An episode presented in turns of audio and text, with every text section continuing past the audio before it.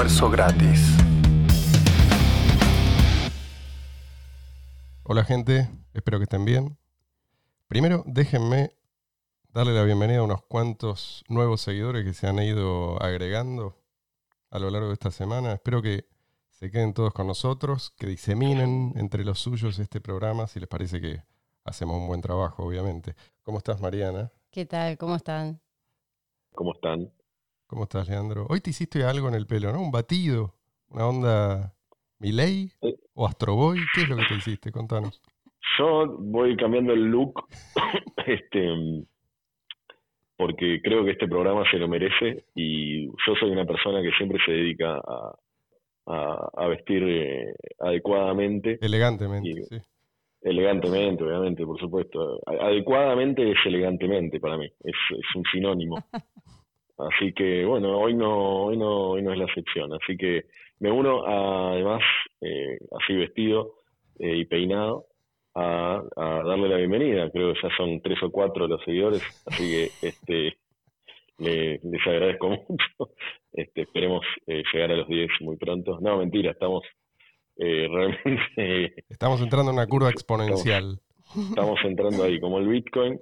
Este, espero que no haya, eh, que no sea tan volátil como el Bitcoin, sino que... Eso, eso es lo que esperamos, que por lo menos los que están se queden. Exacto, que vaya, que siga, que siga subiendo. Bueno, le mandamos también un saludo a Diego, porque obviamente que no hace falta aclararlo, pero seguimos todos en cuarentena, ¿no? Y seguimos extrañándolo. Bueno, pasemos al tema de hoy. Quiero decirles por qué, a pesar de todo lo que está pasando, yo, yo, Marcelo, soy optimista. Yo, Leandro, no. Yo también soy optimista, ¿eh? claro.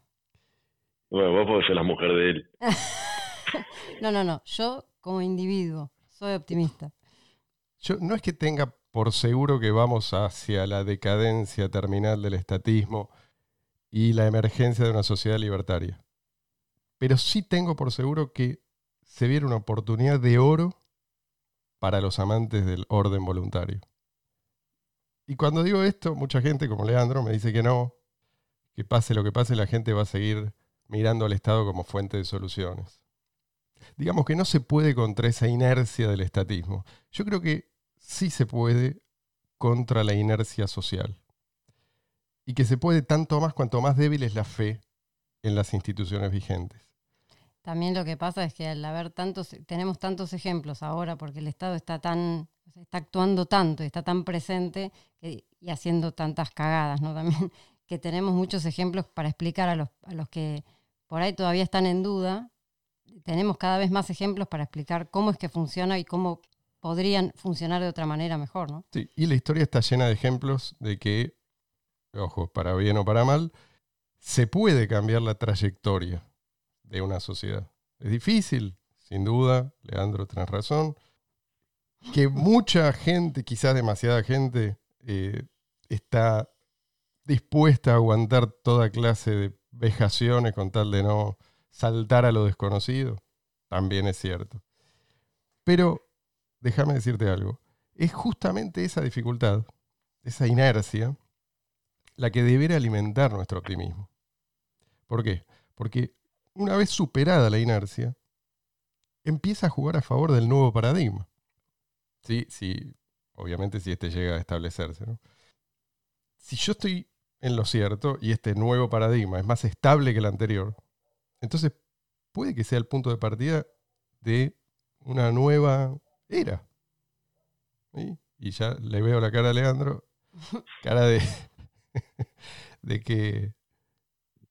Cara si este programa si, si estuviera transmitiendo en vivo no te necesitaría hablar.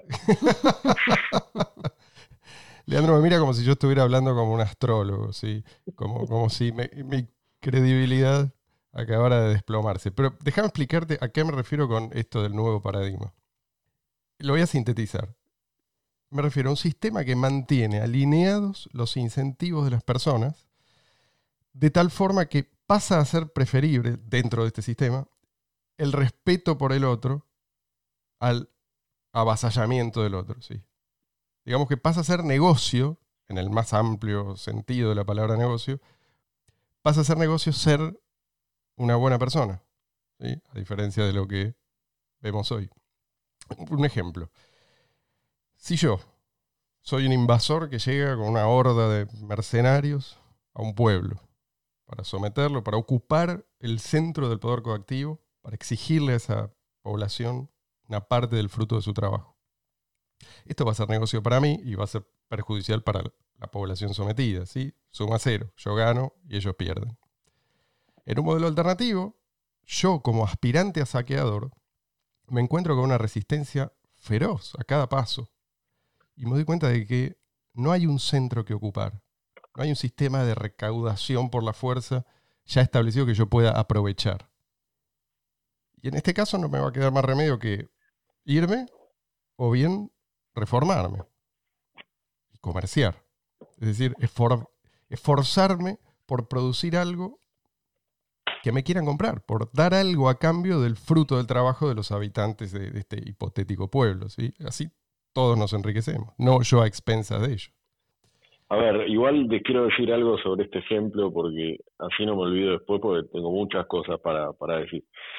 Eh, este ejemplo me parece un poco insuficiente porque la gente que es partidaria de que el Estado esté en la educación, en la salud, en el turismo, en, la política de género, en cualquier cosa, no es que sale a la calle y, no ayuda a la gente. O sea, si ve a alguien que se cae al piso, un anciano, lo va a ayudar, va a llamar a una ambulancia, va, no sé, va a hacer algo por el otro. Eso no significa que sus creencias en que eh, un ente centralizado tiene que ocuparse de todo eso, eh, las va a perder, las va a seguir manteniendo y quizás después de ayudar va a decir, no, pero esto ya no lo tenía que hacer, ¿dónde está el Estado? Es la famosa, uno prende la televisión y escucha dónde está el Estado más o menos 50 veces por día.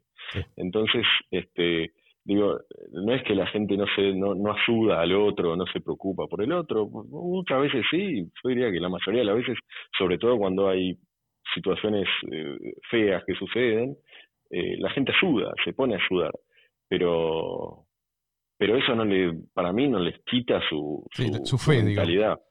Claro, sí, pero, sí, lo sé. Pero lo que decimos entonces, justamente eso es una forma de decir, bueno, evidentemente a esa persona vos le puedes decir, te das cuenta que en tu vida cotidiana y cuando hay algo que vos podés hacer para cambiar la situación que estás viviendo, lo haces. O sea, voluntariamente lo haces. No esperás a que venga. Eh, Yo entiendo lo que dice Leandro. Sí, sí, sí. Eh, no, no vas a conmover la fe del creyente en el Estado con ejemplos. Eso no significa que sea inconmovible la fe. Yo, yo entiendo que esto suena a, delirante para una persona como Leandro. Pero, ¿por qué suena a delirante? Es porque Leandro no se detuvo a pensar en lo que es posible si a la gente se la deja interactuar libremente. ¿sí? no solamente ahora, en lo que ya hemos superado como especie, en lo que ya ha sido posible a lo largo de la historia y en lo que podemos comprobar hoy que es posible. ¿sí? Entonces, eh, déjame decir algo. Leandro me quiere interrumpir con la, con la mirada nomás. No, no, no. Adelante. Sigo. Sí. Mirá el móvil, teléfono celular que vos llevas en el bolsillo todo el día. ¿sí? Tenés ahí una enciclopedia universal permanentemente actualizada. Tienes ahí la posibilidad de conectarte con quien quiera, cuando quieras, charlando como si estuviera enfrente tuyo.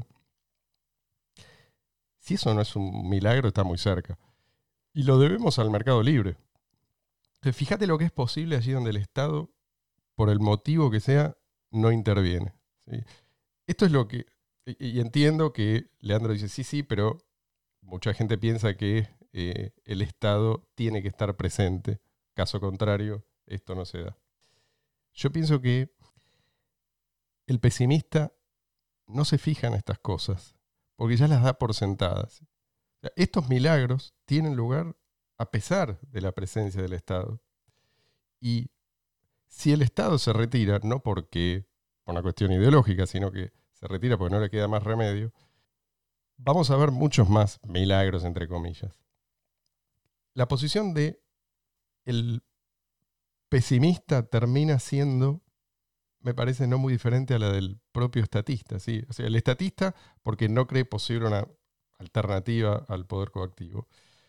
El pesimista porque no cree que la humanidad esté preparada para otra cosa, ¿sí? como si la humanidad no, no hubiera superado obstáculos mucho mayores a lo largo de la historia y prehistoria también. Por distintos motivos, los dos piensan que ni hay que molestarse en concebir una forma de organización social distinta a la vigente, a la que ya conocemos, que no vale la pena, que el pico de la civilización es más o menos lo que ya conocemos y no podemos aspirar a mucho más. Bueno, eso mismo pensaban los aztecas. ¿no? Tenemos que seguir sacrificando gente inocente, si no, imagínate, todo sería un caos. Resulta que no, resulta que el orden duradero, las buenas reglas, las que la gente adopta porque le sirve, las que hacen posible el progreso, en definitiva, provienen de acuerdos libres y voluntarios. Es el Estado el que, a punta de pistola, hace y deshace reglas a discreción. Este sesgo, esta idea de que no hay nada potencialmente interesante, más allá de el cerco mental que nos mantiene en la condición de ganado, de ganado humano, es típico de la religión del estatismo. El estatista no ve al Estado como lo que realmente es, ¿sí? como un vestigio de un pasado brutal, como un obstáculo en realidad a la civilización, fue adoctrinado para no verlo. Pero ojo, tampoco lo defiende tanto como solía defenderlo en otras épocas. De hecho, no es raro escucharlo decir que el Estado es un mal necesario. Y esto para mí es prueba de que el estatismo es una religión en decadencia. Hoy ya ni los estatistas se toman en serio al Estado. ¿Y qué clase de Dios es considerado un mal necesario? Incluso por los sacerdotes que deberían adorarlo. De hecho, en, otras épocas, eh, eh, la conscripción, por ejemplo, o sea, tenías que ir a formar parte del ejército sí o sí, en muchos países hoy en día ya no existe y, resulta que eso es algo que se ve como bueno, o sea, que no, te obliguen a formar parte del ejército, es algo que se ve como bueno y ni, siquiera los mismos estatistas por ahí defenderían esa, esa medida hoy en día si se vuelve a, poner... y eh, sería más difícil reinstaurarlo, el servicio militar obligatorio. Un servicio militar obligatorio o eh, para ir a la guerra, por ejemplo. Perdón, eh, igual que quiero que me den derecho a réplica. Hasta ahora lo que estoy diciendo, pues si no se van por las ramas y a mí me dejan ahí rezagado sin responder. Adelante. bueno, en primer lugar, a ver, vos dijiste los estatistas y los pesimistas. Eh, Te sentiste tocado ahí, ¿no? Por supuesto, piensan que tienen que. Eh, igual yo ahora te voy a tocar a vos, no te preocupes. eh, ya te estoy sintiendo. bueno, no. chicos. No, no sigamos porque se puso ya, no sé si tenso o pornográfico. Menos mal que la cuarentena nos mantiene a distancia, que esto es virtual. Eh, en primer lugar, lo que yo quería decir es, nos comparaste, nos pusiste en ningún lugar. Porque que nosotros tenemos que decir, bueno, ya está, va a ser como va a ser, entonces tratemos de, de seguir por este camino. que No, si no, no estaría en este programa y si no, bueno, no, no haría todo lo que hago. Yo siempre lo hago con la confianza de que ojalá me equivoque. Ah, eh, entonces, por las dudas yo lo hago igual. Eh, entonces yo sí me esfuerzo en hacerlo. Entonces puedo ser pesimista, pero con la esperanza de... Yo siempre a todos los economistas que escucho que dicen la verdad, digo, puta, ojalá alguna vez se equivoquen, ¿viste? Lamentablemente nunca se equivocan. Eh, no los que son no sometidos del gobierno, sino digo los que dicen la verdad, por lo general no se equivocan, lamentablemente, ojalá se equivocaran alguna vez. Eh, eso por un lado. Por el otro lado, yo creo que, eh, y ahí va mi golpe, eh, vos o ustedes, sí, viven en una especie de burbuja. Eh, viven primero en una burbuja de un, ¿Eh? Eso dolió. Sí, sí, sí, sí, me alegro. Eh, viven en una burbuja porque, el, digamos, el ecosistema, por llamarlo de una manera eh, liberal o de las ideas de la libertad, más allá de, incluso todos los grises que hay dentro de ese mundo, sigue siendo un, un mundillo, una pequeña parte, por más que haya crecido, siempre lo sigue siendo algo algo muy pequeño. Uno entra a las redes sociales y cree que eso es el mundo, eso no lo es. Y si uno mira, eso hablemos de Occidente, ni hablar si no vamos a la zona de, del Medio Oriente, de los países eh, islámicos o, o, de África. Eh, entonces, eh, ahí vemos realmente que quizás puede haber algún pequeño avance en algún que otro país hacia lo que es un poquito de libertad ahí aislada. eso, por, entonces, me parece que hay que fijarse en todo el mapa. Ojo, yo creo que puede haber un cambio, pero un cambio que puede llevar generaciones. O sea, si ustedes están hablando de algo que puede cambiar ahora, me parece sí, ahí sí, ultra, eh, no ahora, bueno, digamos, en, mientras nosotros vivamos, me parece que es eh, un pensamiento casi, yo diría, fantasioso.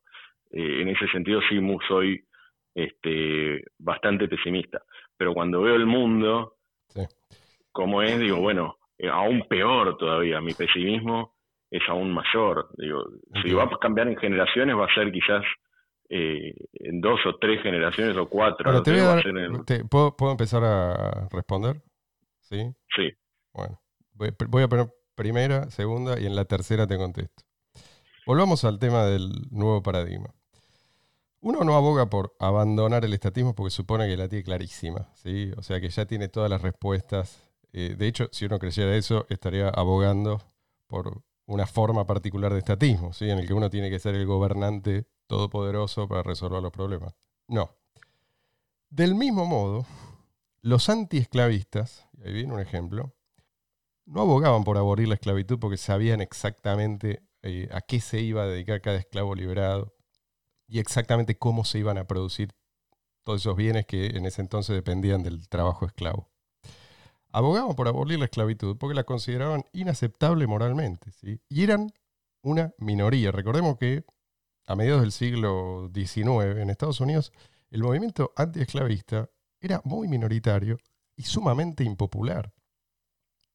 ¿Vos crees que los antiesclavistas estaban seguros de que la esclavitud iba a ser abolida y considerada una vergüenza unos pocos años después? No nadie puede predecir esas cosas con exactitud. Y sin embargo nunca aflojaron. Sin importar si el objetivo va a ser alcanzado en un año, en 10, en 100, en 1000. Esa me parece que es una lección que los libertarios pesimistas, como Leandro, deberían aprender. No sabemos, sí, no sabemos si va a ser el año que viene, no sabemos si va a ser en mil años, pero como no sabemos, no tenemos que aflojar creo que estamos en un momento crítico en el que tener presente esto va a ser fundamental. Porque yo creo que, o sea, en este momento que estamos todos viviendo las consecuencias de un montón de restricciones, de un Estado, como decía antes, súper presente y súper eh, e hiperactivo, como dijimos en otro programa, eh, hay mucha gente que está notando, notando la, la, eh, la opresión que eso significa, notando cómo en cada, para cada movimiento, para cada decisión que tiene que tomar, para cada cosa que tiene que hacer, tiene que pedir permiso, tiene que llevar un papel, tiene que... Entonces, todo eso que en la vida cotidiana vas eh, dándote cuenta de la cantidad de restricciones, la cantidad de pasos a seguir. Que y lo fácil que, resultó para ellos establecerlas de un día para el otro. Claro, que de un día para el otro, ¿no? O sea, pum, esto no se puede, esto no se puede, esto no se puede, esto no se puede. Muchas veces con argumentos totalmente delirantes eh, y muchas veces con argumentos, el argumento contrario al día siguiente y al otro. Entonces, es importante para mí, eh, desde el punto de vista del optimista, ¿no? utilizar las situaciones, aunque sean unas situaciones difíciles por las que estamos pasando ahora, por ejemplo, utilizar estas situaciones para demostrar o para, por lo menos para, para poder entender cómo es, cuál sería la alternativa y de qué manera podemos esto cambiarlo. Bien, ¿Cuál sería la alternativa? Dentro de este nuevo paradigma, como decía antes, en el que las reglas se adoptan voluntariamente, no encontraríamos inmediatamente las soluciones a todos los problemas sociales. Esto, es esto sí es un delirio, sí. Pero lo que sí encontraríamos es espacio para experimentar con distintas soluciones voluntarias. Y tendríamos fuertes incentivos para adoptar las mejores soluciones. En defensa, seguridad, justicia, salud, ayuda a los desafortunados, etcétera, etcétera. Todos esos servicios que la invasión estatal convirtió en caros y en malos, fuente de corrupción y de abuso permanente, pasarían a ser ofrecidos en un entorno de libre competencia y libre cooperación también. Comparemos aquellos sectores que pudieron desarrollarse sin mayores obstáculos, por la razón que sea, con los que fueron dominados por la intervención estatal. E imaginemos lo que la creatividad de empresarios, trabajadores, trabajadores especializados, científicos, etcétera, todos interactuando libremente, pueden lograr en materia de defensa, seguridad, justicia. ¿sí? Y si nos cuesta, ¿sí? porque esto, no es fácil, es un trabajo de la imaginación, si tenemos dificultades para imaginarlo, podemos hacer una comparación entre los países en que el Estado se ha ocupado, entre comillas, directamente de alimentar a la población. Tenemos ejemplos a montones, los, eh, los del bloque comunista en su momento, Unión Soviética, la China de Mao, Camboya, Cuba, Etiopía, entre muchos otros experimentos comunistas. Y los países en los que el Estado apenas ha interferido en ese mercado. Cuando el Estado se ocupa, lo que tenemos son hambrunas, o al menos escasez generalizada de alimentos. Cuando el Estado se retira, tenemos abundancia, tenemos variedad, tenemos calidad, tenemos además productos que son fácilmente y ampliamente accesibles. ¿sí? E incluso cuando no se retira, lo poco que hay lo debemos a la iniciativa privada, que se mantiene ahí en la clandestinidad. Un ejemplo para volver al, para volver a utilizar el ejemplo de la pandemia, un ejemplo de Estado totalitario, controlador, autoritario que es China, y dónde surgió este, o sea, dónde surgió este virus es en ese país. Es un país donde la gente está hipercontrolada, todo está centralizado, hay una jerarquía que, seguir, la información controlada, no hay medios de comunicación, no tienen internet libre y un país con un Estado hiperpresente en todos lados, y ahí es donde surgió esto y donde se eh, desde donde se diseminó al resto del mundo. Está bárbaro, ¿Eh?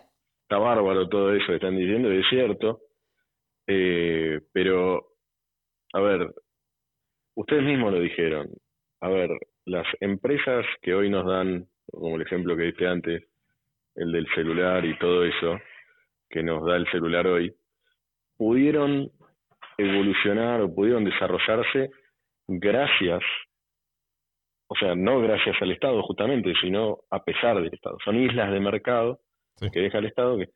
Pero ¿cuánta gente después quiere regularlo? Muchísima, muchísima, pues no entienden eso. Ese clic no lo hicieron y es muy difícil que lo hagan. Incluso si lo hacen, después le vas a decir, bueno, pero... Pero tenemos un montón de ejemplos de soluciones incluso a eso, soluciones de mercado a los problemas derivados de la hiperregulación o de la intervención estatal. ¿sí? Ejemplo, las criptomonedas son una respuesta al fracaso estatal en materia de monedas. ¿sí? Otro ejemplo, los sistemas de alarma domiciliarios son una respuesta al fracaso estatal en materia de prevención del delito. Uber y otros similares son una respuesta al fracaso estatal en materia de regulación del transporte el, ¿cómo se llama? El del Airbnb, es una respuesta al fracaso estatal en materia de regulación de todo lo que es alojamiento, etcétera, etcétera. Sí, encima estás diciendo una empresa de cada una, hay, eh, hay muchas, hay varias.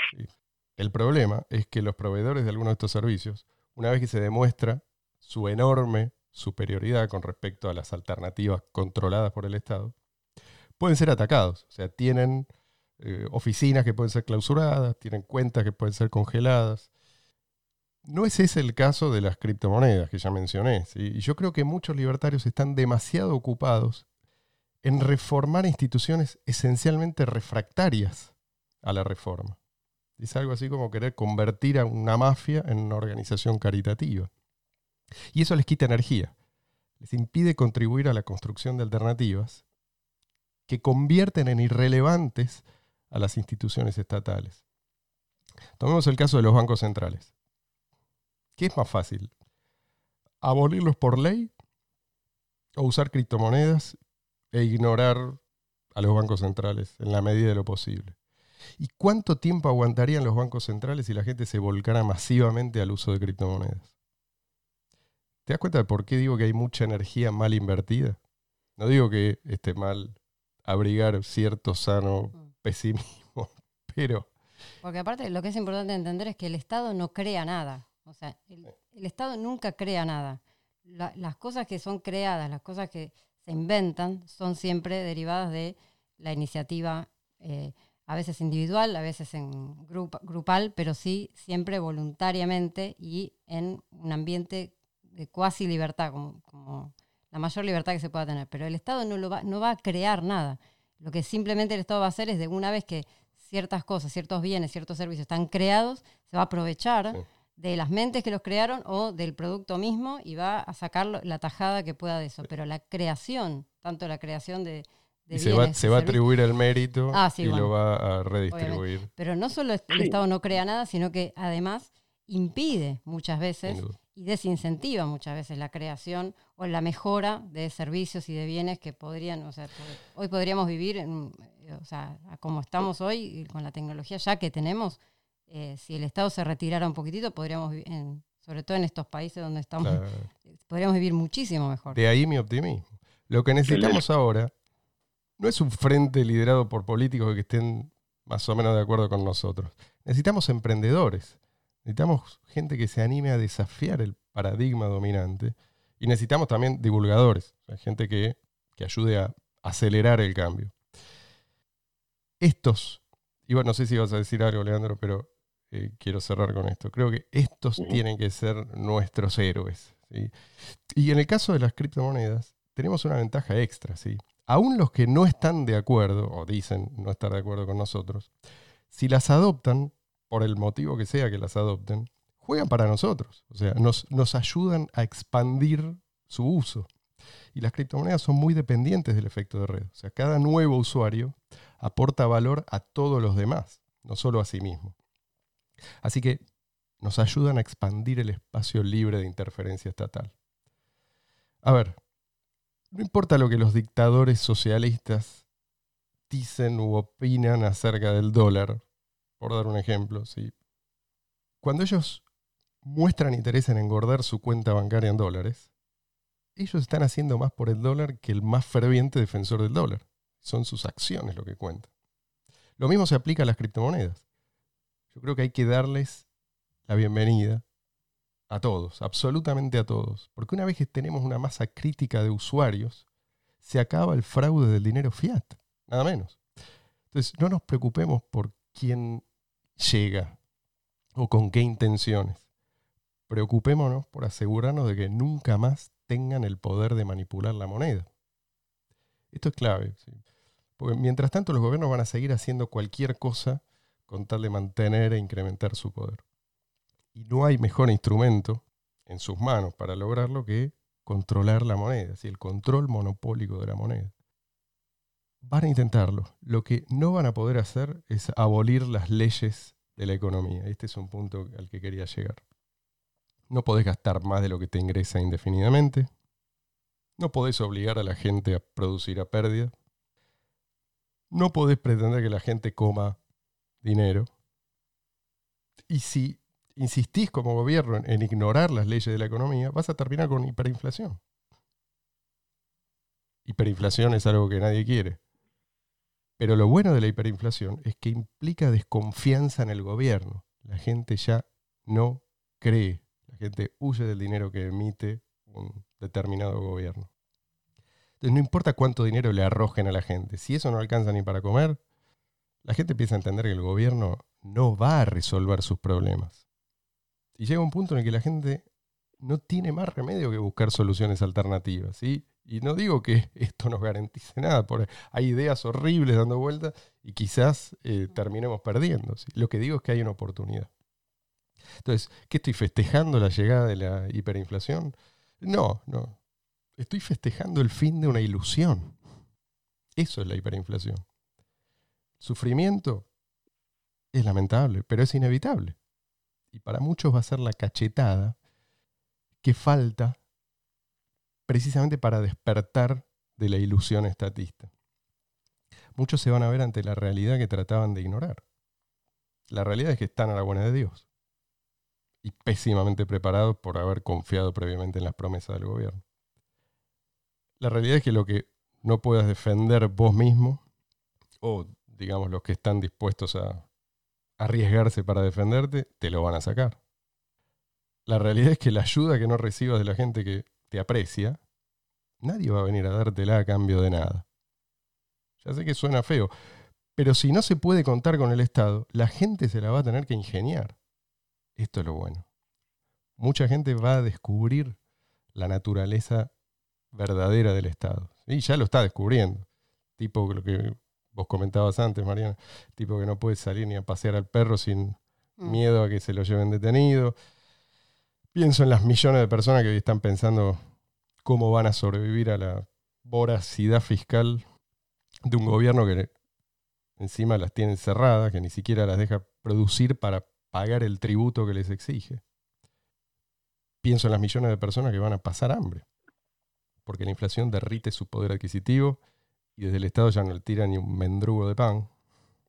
Recordemos que la inflación golpea más fuerte a los más pobres, y son los que destinan una mayor parte de sus ingresos a bienes básicos como alimentos. ¿De qué van a hacer? es, una locura realmente, pero siempre se puede salir por la tangente desde el punto de vista político. Eh, si no es diciendo que es algo que no está haciendo por lo menos el gobierno argentino y me llama la atención, que es por lo menos liberar algo del mercado, bajar un poco los impuestos, es algo que sí se les va a venir en contra. Y a pesar de todo, a pesar de todo, con el discurso, el presidente sigue teniendo, por más que cayó su imagen, sigue teniendo una imagen muy positiva. A pesar de todo, o sea, a pesar de todo lo que está diciendo que es cierto. Y a pesar de todo... No estoy hablando de algo que está pasando, sino algo, eh, de algo que va a pasar. Está bien, está bien, pero... O sea... La, gente no... Ah, la, imagen sigue siendo la imagen sigue siendo muy positiva. Y otra cosa es algo que dije en otro programa. Son muy hábiles para quitarse culpas y lo hacen muy, muy bien. Y la culpa del que, eh, no sé, del que aumenta un precio porque hay inflación y porque la demanda estalló, eh, para, para asignar mejor los recursos tiene que subir el precio, no lo deja. Para, para no quebrar. Eso genera, claro, eso genera desabastecimiento, en fin, y, y desinversión, eh, exacto, para no quebrar, para no dejar gente en la calle, pero siguen clausurando eh, negocios. Y la gente, hay mucha que sigue pidiendo que se sigue controlando. Eh, y, ahora llegó al, pico de la estupidez. Eh, perdón por la palabra pico. Eh, digamos, la cúspide de la, de la estupidez. una mujer de la oposición dijo, nosotros en el programa anterior nos burlábamos, hicimos una parodia eh, de gente, digamos, de un gobierno, de un funcionario, diciendo que eh, se iba a obligar a la gente a invertir. Lo hicimos como parodia. Bueno, sucedió. Ya no tenemos cómo parodiar al este gobierno. Lamentablemente nos sacan todas las ideas porque el gobierno ya es una parodia encima del gobierno y la oposición o, o mal llamada oposición, que dijo, sí, tres, una semana después de que de nosotros decimos, no sé si le dimos la idea o qué, que van a cobrarle impuestos a los grandes fortunas que no inviertan. Entonces decís, y eso es la oposición, entonces decís, puede pasar esto que ustedes están diciendo, este cambio, sí, hay gente que está pensando, puede ser, pero yo ah, creo que no, lo voy a vivir ni... No digo que, que esto se dé porque la gente se da cuenta, sino porque no tiene más remedio, ¿sí? la inmensa mayoría de la gente no se va a dejar morir de hambre. La gente va a hacer todo lo que esté en sus manos para evitarlo, sea por canales oficialmente bendecidos o no. Hoy todavía esos canales oficiales más o menos funcionan. Pero esto se está cayendo a pedazos. ¿sí? Y es cierto lo que vos decís, Leandro. Los socialistas van a seguir tratando de implementar políticas que, sí, si se cumplen, conducen a la muerte de millones de personas para después echar la culpa al capitalismo, como siempre. Ese es su modus operandi. Pero la pérdida de la fe en la moneda estatal es el talón de Aquiles de este culto al Estado. La diferencia entre las espirales hiperinflacionarias que tuvieron lugar en el pasado y las que se vienen es que en esta oportunidad tenemos alternativas al dinero fiat sólidas, prácticas, resistentes a la censura, resistentes a la confiscación y totalmente independientes de los bancos centrales. Hoy tenemos alternativas, tenemos que aprovecharlas. Los eternos pesimistas, como acá el compañero Leandro, son miopes. No ven las posibilidades que tenemos hoy, las posibilidades que ningún ser humano tuvo en el pasado. Y cierto que la transición va a ser durísima, pero no nos quedemos únicamente en modo supervivencia. Concentrémonos en lo que viene después, en la reconstrucción, porque el mundo no se va a detener. Y el nuevo paradigma probablemente no sea del todo visible durante muchos años, pero se va a estar gestando, ¿sí? Y depende en parte de nosotros que el parto sea exitoso. Gracias por estar con nosotros. Que tengan un buen día, gente. Será hasta la próxima.